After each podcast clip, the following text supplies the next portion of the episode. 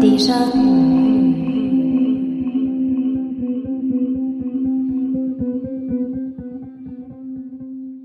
Hallo und herzlich willkommen zu dieser neuen und letzten Episode des Déjà-vu Geschichte Podcast im Jahr 2019. mein Name ist Ralf und hier auf diesem Podcast erzähle ich alle zwei Wochen aus der Geschichte, womöglich mit einer Portion Augenzwinkern und dem Blick auf das Hier und Jetzt.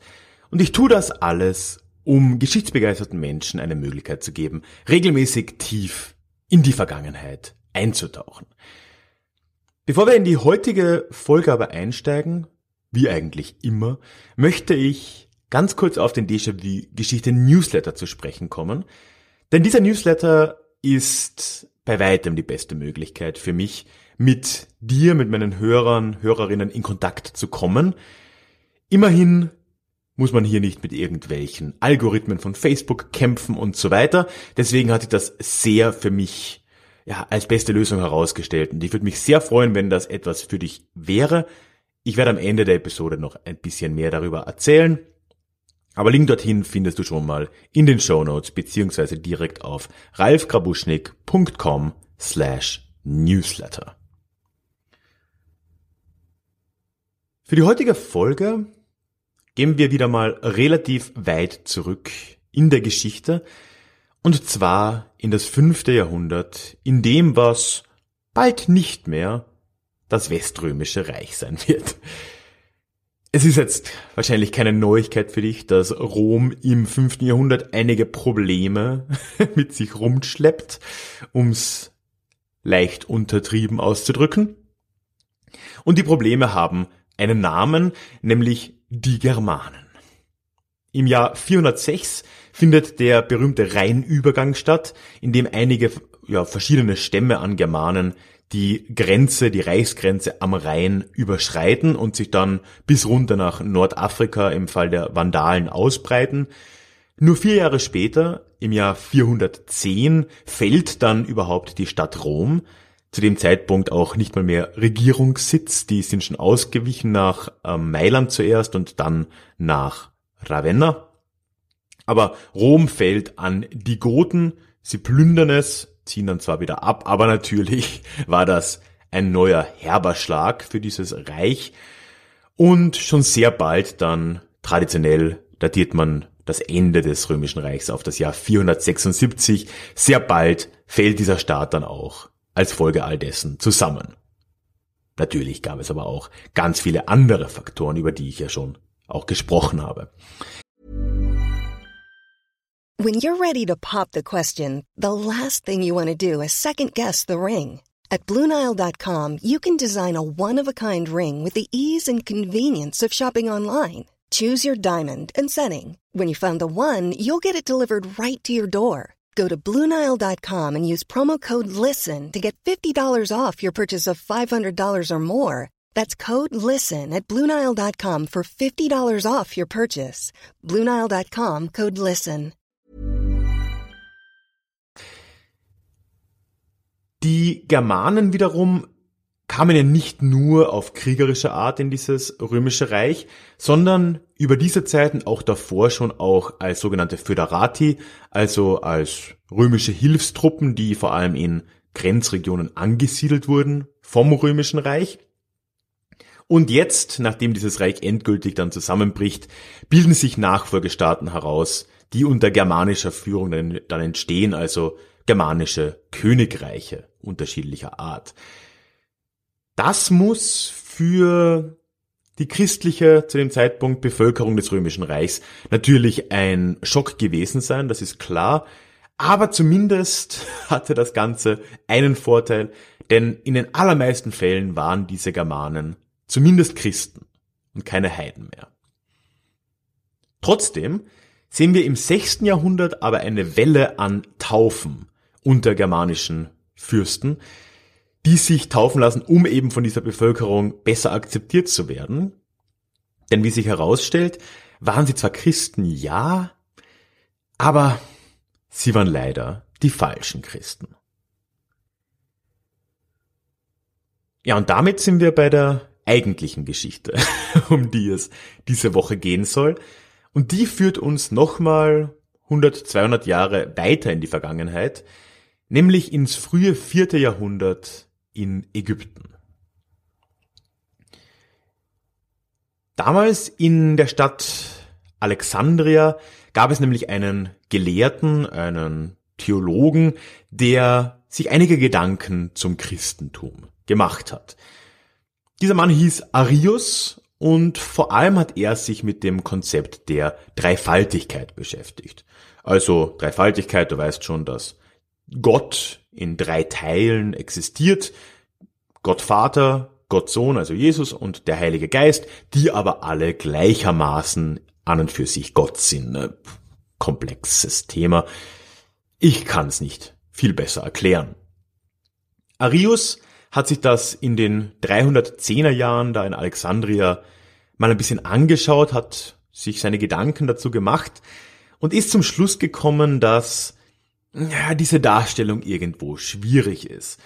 Er fand nämlich, und ich finde jetzt recht konsequent gedacht eigentlich, dass die Anbetung sowohl von Jesus als Gott Sohn als auch von Gott selbst als Gott Vater gleichermaßen als Gott, wie es ja gemacht wird in der Christenheit, das fand er dem Monotheismus doch irgendwo zuwidergehend, entgegenstehend. Weil wenn Jesus wie ein Gott verehrt wird, und so, aber dann auch quasi noch Gott als Gott existiert, dann sind das ja quasi zwei Götter. Soweit die Schlussfolgerungen von Arius. Damals muss man ja sagen, die christliche Kirche war noch nicht, was sie heute ist. Sie wurde gerade noch mal so 20 Jahre vor dem Wirken Arius noch sehr stark verfolgt unter Kaiser Diokletian und war noch weit davon entfernt, Staatsreligion im Römischen Reich zu werden oder generell auch weit davon entfernt, die Bedeutung für Europa anzunehmen, die sie dann später annahm, als de facto alleinige Religion in diesem Kontinent.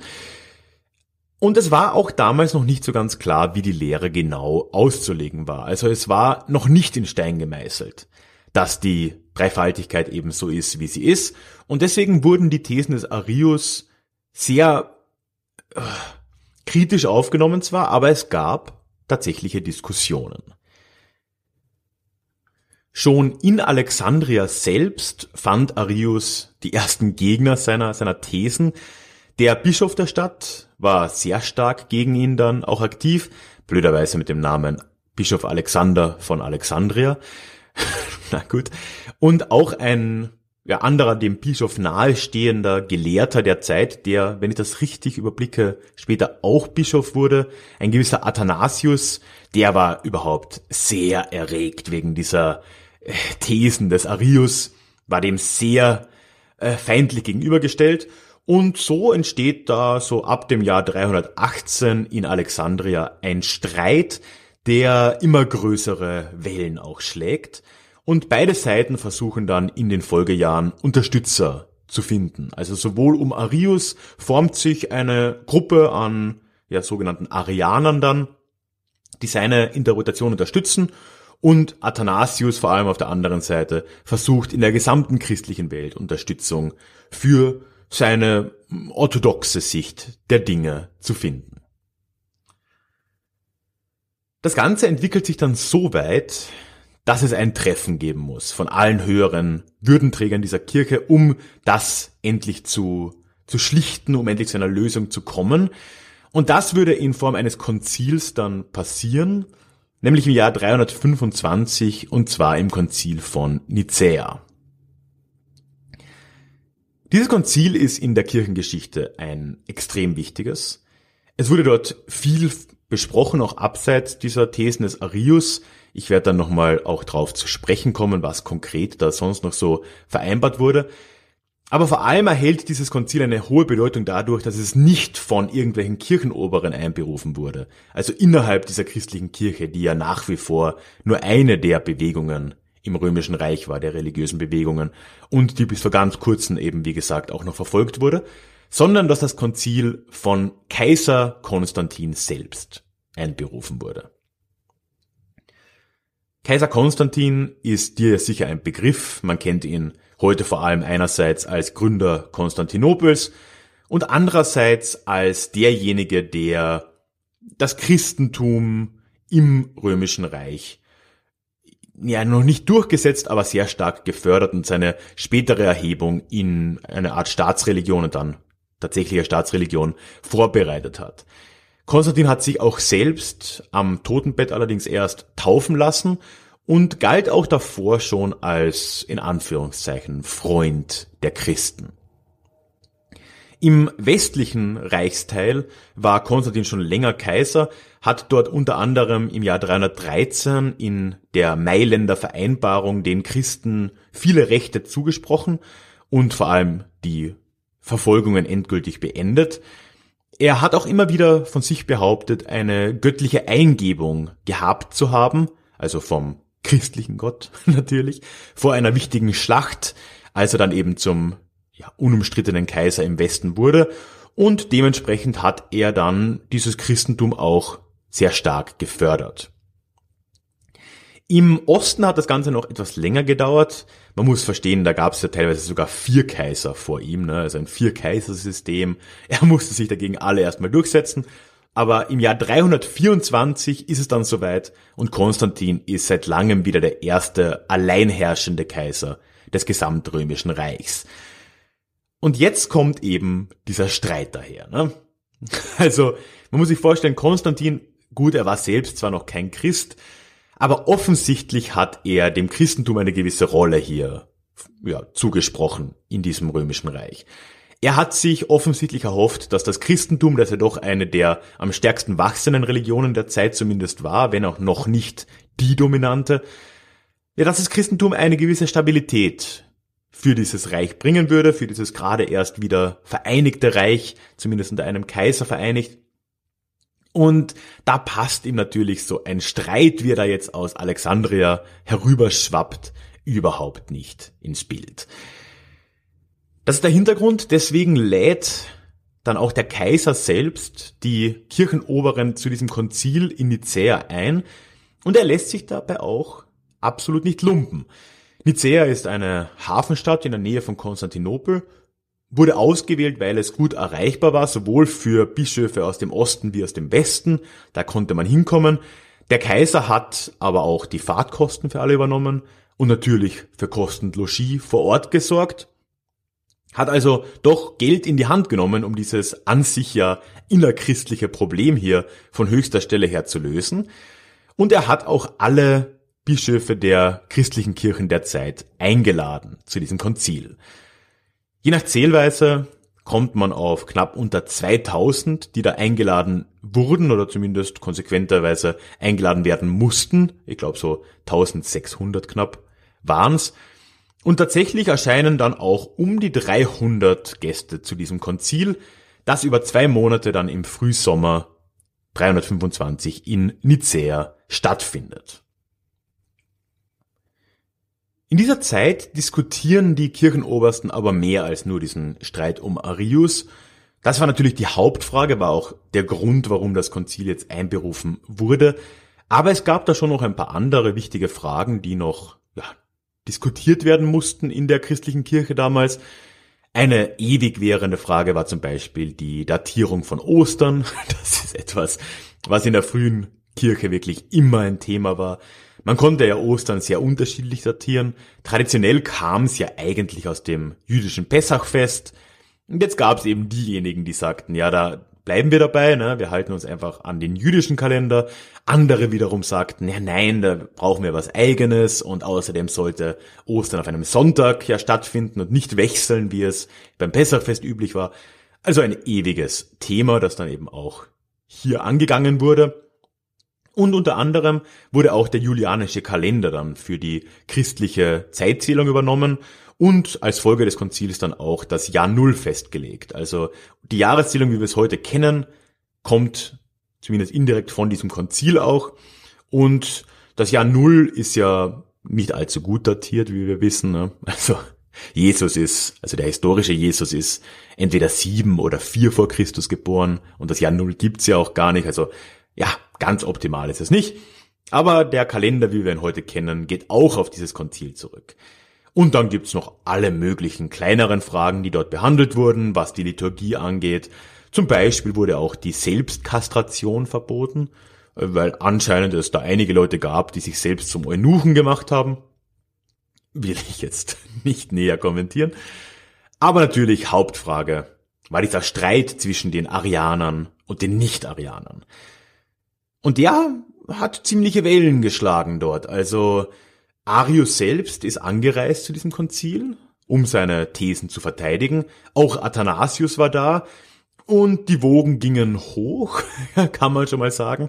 Es gibt da diese legendäre Geschichte von Nikolaus von Myra, also dem heiligen Nikolaus, ne, der auch da war und der anscheinend ein Problem mit Arius hatte und mit seinen Thesen und der sehr erregt war und angeblich hat der da einfach den Arius und oder seine Anhänger vor versammelter Mannschaft geohrfeigt. Also, das ist zumindest die Erzählung.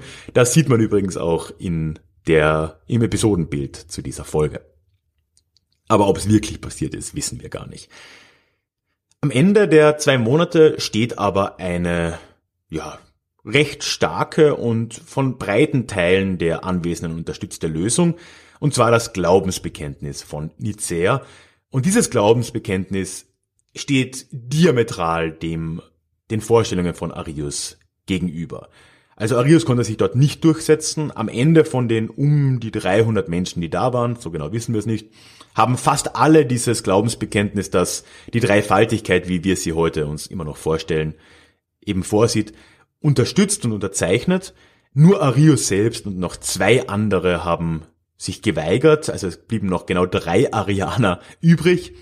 Die wurden dann auch noch verbannt am Ende äh, nach Illyrien, also auf die Balkanhalbinsel, für einige Jahre zumindest. Ja, und damit ist das Thema dann eigentlich erledigt. Würde man zumindest denken. Planning for your next trip? Elevate your travel style with Quince. Quince has all the jet-setting essentials you'll want for your next getaway, like European linen, premium luggage options, buttery soft Italian leather bags, and so much more. And it's all priced at 50 to 80% less than similar brands. Plus, Quince only works with factories that use safe and ethical manufacturing practices. Pack your bags with high-quality essentials you'll be wearing for vacations to come with Quince. Go to quince.com slash trip for free shipping and 365-day returns. Aber ganz so einfach war es leider nicht. Ich habe es ja schon gesagt vorhin, auch Kaiser Konstantin selbst hat sich ja am Totenbett noch taufen lassen. Das Problem, er hat sich eben nicht im trinitarischen Sinn, also im Sinn des Konzils, taufen lassen, sondern von einem Bischof, der den Ideen des Arius eher nahe stand. In der Forschung wurde lange Zeit diese ganze ja, Strömung, die es dann gab, als arianistisch, arianische Strömung äh, bezeichnet, ist nicht ganz korrekt, also eigentlich müsste man sagen, das waren Homöer, oder die origenistische Mittelgruppe wird auch genannt, ist es egal. Auf jeden Fall war dieser Bischof jemand, der den Vorstellungen der Dreifaltigkeit, wie Arius es äh, vorgelebt hat oder auch vorgezeigt hat, näher stand als den Schlussfolgerungen des Konzils. Und nach diesem Vorbild wurde dann auch der sterbende Kaiser Konstantin dann noch getauft und auch sein Sohn, der dann im Osten den Kaiserstuhl übernahm, folgte diesen Vorstellungen des Christentums. Während im Westen lustigerweise sich die, das Glaubensbekenntnis von Nicea sehr viel schneller durchgesetzt hat, obwohl am Konzil selbst fast keine Vertreter aus dem Westen da waren. Der Papst war nicht da, der war ja auch schon sehr alt und hat nur Gesandte geschickt. Und sonst waren von den 300 Leuten fast alle aus dem Osten des Reiches. Aber trotzdem hat sich das irgendwie im Westen schneller durchsetzen können Und im Osten jetzt, nach dem Tod Konstantins, setzt sich spät aber doch, doch eine Vorstellung durch, die Arius recht nahe stand. Und jetzt kommen wir auf die Germanen zurück. Denn in dieser Zeit auch, so ab den 330er, 340er Jahren, beginnt im großen Stil auch die Christianisierung der Germanen. Die haben zu dem Zeitpunkt nördlich der Reichsgrenzen, also der oströmischen Reichsgrenzen gesiedelt, im Donauraum vor allem. Da waren äh, unter anderem die Goten, aber auch einige andere Stämme, die in der Gegend gelebt haben. Und die werden in dieser Zeit nun von Konstantinopel aus christianisiert.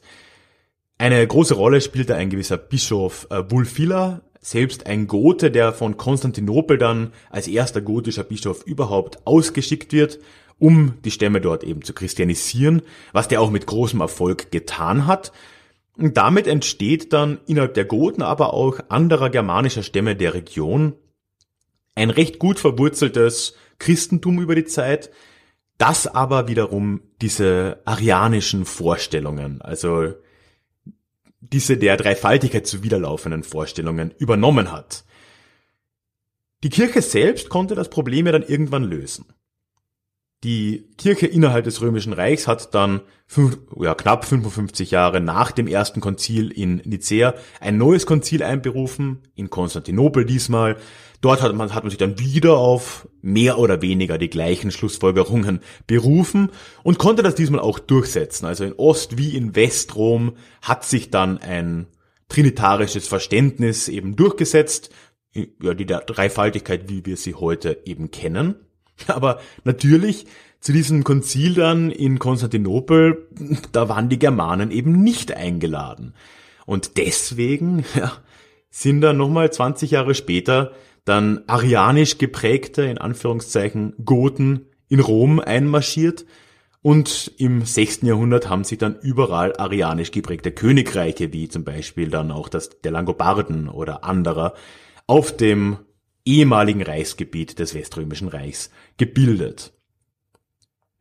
Damit hat Arius eigentlich eine sehr lange Wirkmächtigkeit bewiesen. Er selbst hat ja das alles nicht mehr erlebt. Er war schon relativ alt, als, als alles geschehen ist, ist auch kurz nach dem Konzil schon gestorben.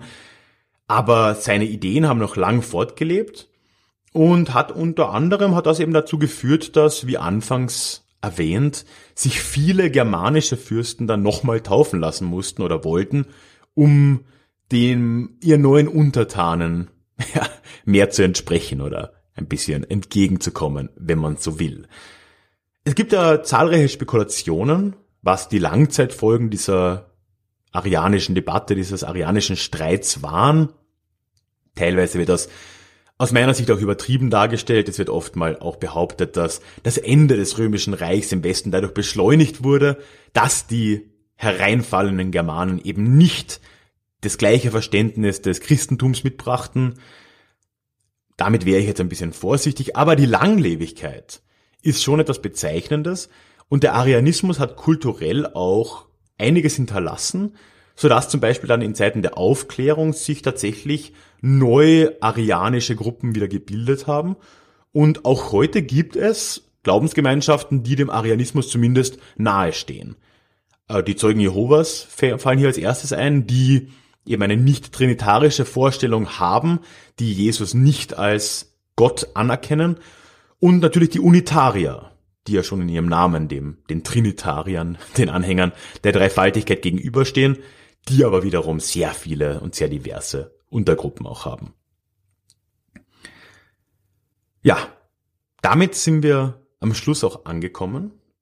Ich würde mich sehr über Kommentare, deine Gedanken zu dem ganzen Thema freuen. Man kann direkt unter dieser Episode auf der Website auch kommentieren und den Link dorthin findest du in den Show Notes. Auf dem Blog habe ich parallel dazu jetzt auch ein Thema aufgegriffen, das einige Überschneidungen mit dieser Geschichte des Arius hat und ein paar der Sachen aufgreift, die ich jetzt auch hier in der Episode erwähnt habe. Wenn du das zeitnah hörst, diese Folge, dann ist ja der 30. Dezember 2019. Das heißt, Neujahr steht vor der Tür und auf dem Blog schaue ich mir mal an, warum wir eigentlich ausgerechnet am 1. Januar das neue Jahr beginnen. Auch dafür gehe ich zurück in römische Zeiten, weil eigentlich könnte man das ja an jedem Tag machen. Natürlich muss man da über die Römer sprechen, wenn man wissen will, warum ausgerechnet der Tag.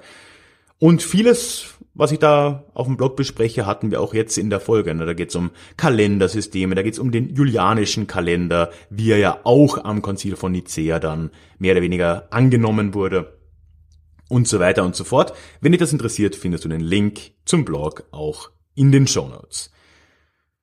Ja, dann, ich habe es anfangs erwähnt, möchte ich noch ganz kurz über den Newsletter reden. Wie schon gesagt, der Déjà-vu-Geschichte E-Mail-Newsletter ist wirklich die beste Möglichkeit für mich, in den Austausch zu kommen. Ganz konkret erhältst du dort zwei bis dreimal im Monat Post von mir mit neuen Episoden, mit neuen Blogartikeln, mit allem, was sich sonst so tut bei mir. Ich veröffentliche auch immer wieder mal Bücher, Hörbücher, anderes. Und ganz wichtig, du kannst auf jede E-Mail dort auch direkt antworten. Das heißt, da ist ein Austausch da, ohne Algorithmen, ohne Social Media.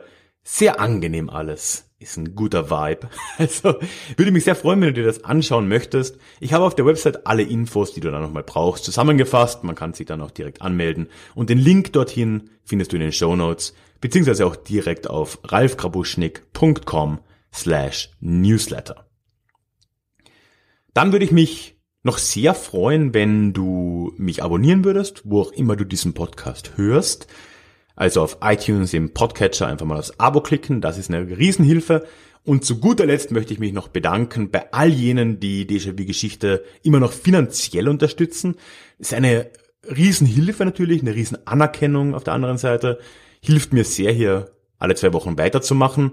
Vielen herzlichen Dank und wenn auch du zu diesen tollen Menschen gehören willst, habe ich auf der Website alle Infos zusammengetragen, wie man mir den ein oder anderen Euro zukommen lassen kann. Link natürlich in den Show Notes oder direkt da so auf der Über mich Seite auf der Website. Ja, damit sind wir jetzt aber endgültig am Schluss. Ich wünsche dir einen guten Rutsch ins neue Jahr. Wir hören uns dann 2020 wieder in unserem nächsten Déjà-vu. Tschüss.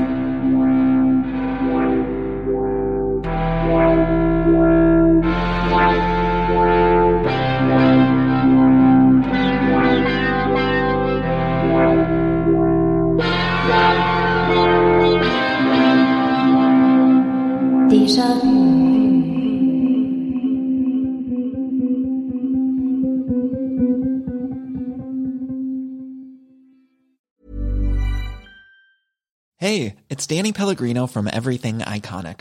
Ready to upgrade your style game without blowing your budget? Check out Quince. They've got all the good stuff shirts and polos, activewear, and fine leather goods, all at 50 to 80% less than other high end brands. And the best part? They're all about safe, ethical, and responsible manufacturing. Get that luxury vibe without the luxury price tag. Hit up quince.com slash upgrade for free shipping and 365 day returns on your next order. That's quince.com slash upgrade.